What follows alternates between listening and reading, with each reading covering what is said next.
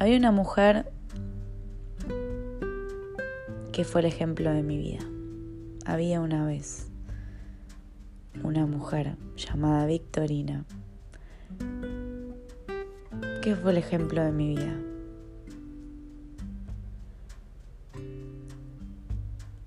Nunca en mi vida me voy a olvidar las tardecitas sentadas en su porche, las dos, ella en su silla de ruedas, puede ser con una mantita, tal vez tomando un mate, viendo a los chicos haciéndome la pasadita, o el vecino que iba a comprar el pan, nosotros charlando. Eh, en la mesa tantas imágenes, no solo charlando y mirando la tele y comiendo, sino cocinando, haciendo empanadas. Me acuerdo que ya llegó un momento que ella era una gran cocinera yo un desastre, pero que me salía un poquito mejor el repulgue. Ya sus deditos no le ayudaban mucho y me salía más prolijito. También recuerdo hacerle las manos, pintarles de ese rosa, de ese color muy de la abuela Víctor, con sus dedos con algunos anillos y con el dedo gordo que no hacía, como que no hacía fuerza, pero lo tenía duro y me costaba poder limárselo y limarle esa uña. Y le decía, pero aflojalo, aflojalo, y le costaba. Eh, en esa mesa también jugamos al buraco. También recuerdo que estaba siempre ahí en la cocina cerca de esa mesa y cuando llegaba a chanear, entraba a su casa, ella siempre estaba ahí en esa esquinita esperándome para abrazarla. Recuerdo la cocina con ella, dando indicaciones como siempre, que ella seguía cocinando toda su vida, aunque esté en la silla de ruedas, y cortando papas o haciendo algo, siempre haciendo algo, siempre haciendo algo. Lo mismo en el jardín. Por ahí te levantabas o ibas al patio y ella estaba en el medio de, de ese era extraño porque en ese patio había como un rectángulo enorme de tierra con muchas plantas, era como un mini bosquecito. Y bueno, ya no la podías ver ahí adentro porque no podía entrar con la silla, pero la veías a un costadito, a veces abajo de una planta o abajo de un árbol, cortando, te pedía que entres ahí al mini bosquecito a cortarle algo, a regarle. Eh, y esa era un poquito su terapia con la recuerdo con esos pullovers que se tequía ella, uno gris y unos sombreritos tipo piluso, uno azul o negro. Eh, y a veces hasta no sé si unos lentes de sol arriba de sus lentes, así como muy graciosa. Eh, y hasta ponía unas vendas en las piernas, bueno, y sus zapatillitas, esas que costaban ponérselas Tienes que poner el dedo atrás para que le entren. Em, su, su, cama, esa cama poquito más alta. No me acuerdo qué más tenía de especial, si era para levantarle un poquito la espalda. Em, recuerdo los veranos, las bombuchas, el carnaval. El carnaval, el último que nos disfrazamos toda la familia y ella se disfrazó de bebé y ella era la bebé de la familia que estaba en el cochecito con un pañal y todos teníamos máscaras.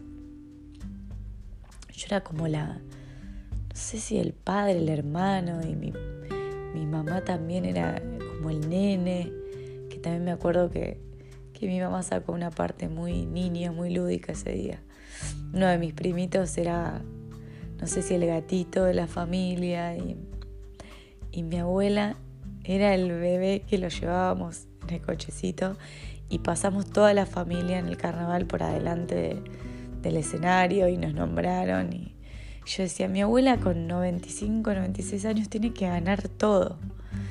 Y bueno, creo que una mención, algo ganamos.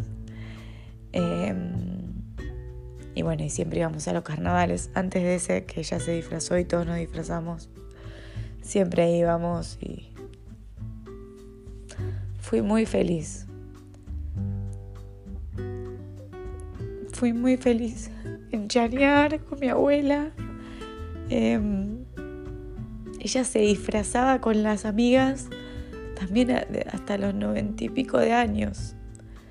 Eh, todas las los cumpleaños con las amigas que después fueron muriendo. Em, con una sonrisa con todo lo que le pasó, decidió que, que la vida era una fiesta y eso es lo que yo quiero aprender. Sí, que la vida era una fiesta, que ahora me doy cuenta que por eso es el ejemplo de mi vida, pero ahora lo veo más claro. Pero toda la vida lo dije. Eh, como era trabajo en coaching, que no importa las cosas que nos pasan, sino que hacemos con lo que nos pasa y, y ella ella hizo magia con las peores cosas que te pueden pasar en la vida que le pasaron. Ella hizo magia. Em, me acuerdo, hoy me emocioné antes de empezar a hablar, a grabar, porque me acuerdo que iba con Pamela, que era una amiga mía, y mi abuela. Perdón que tengo mocos, no puedo ni hablar. Y igual es de emoción y de alegría de recordar a una persona que amé mucho. Y íbamos caminando por la calle porque la sacábamos a pasear a la Victo y salíamos a pasear. Íbamos las tres cantando Vamos de paseo, pi, pi, pi, en un auto feo. Las tres cantando y medio bailando mientras caminábamos. Y ella después me dijo que fue el último tiempo, que había sido uno de los momentos más felices de su vida y recién pensaba, ¿cómo un momento más tan tonto o tan simple que uno a veces dice que es la felicidad? Y sí, son momentos. Y ella me dijo que ese momento había sido uno de los momentos más felices de su vida o del último tiempo.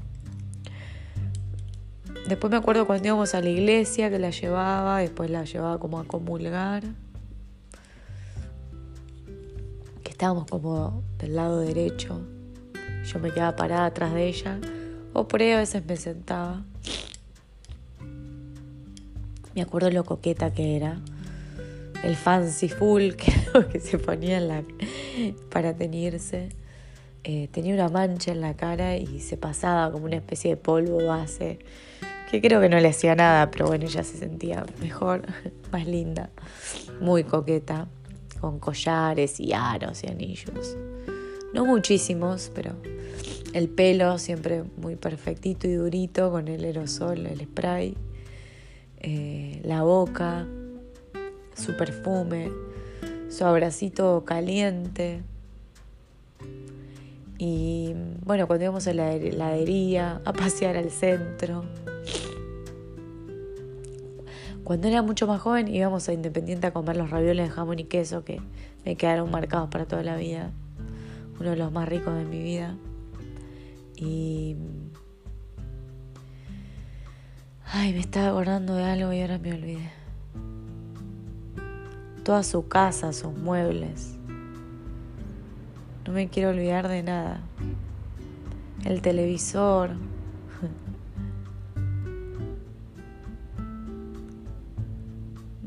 Los olores no los tengo tan presentes el piso frío, ese amarillito de esa casa.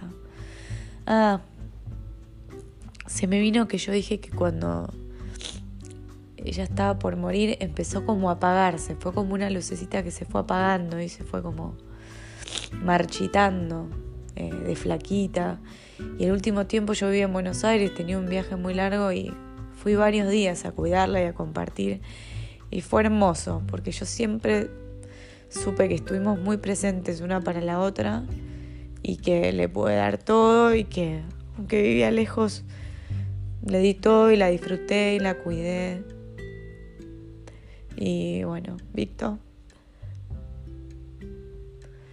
te amo y como dice, ahora sos medio mi angelito, y como dice mi mamá, que fuiste uno de sus amores de su vida, también fuiste uno de mis amores de mi vida. Y, y todos dicen que cada uno hace el duelo como puede. De esto no sé ni cuánto hace. Me animaría a decir 10 años, un poco menos. Y hace muy poco me animé a llorarte. No sé por qué. O sea, no digo que no haya hecho el duelo, ¿no? Pero pero sí, sos una alegría. O sea, se te recuerda con una sonrisa. Y yo lloro porque lo necesito, pero me río con mocos. Bueno, te amo. A Víctor, gracias.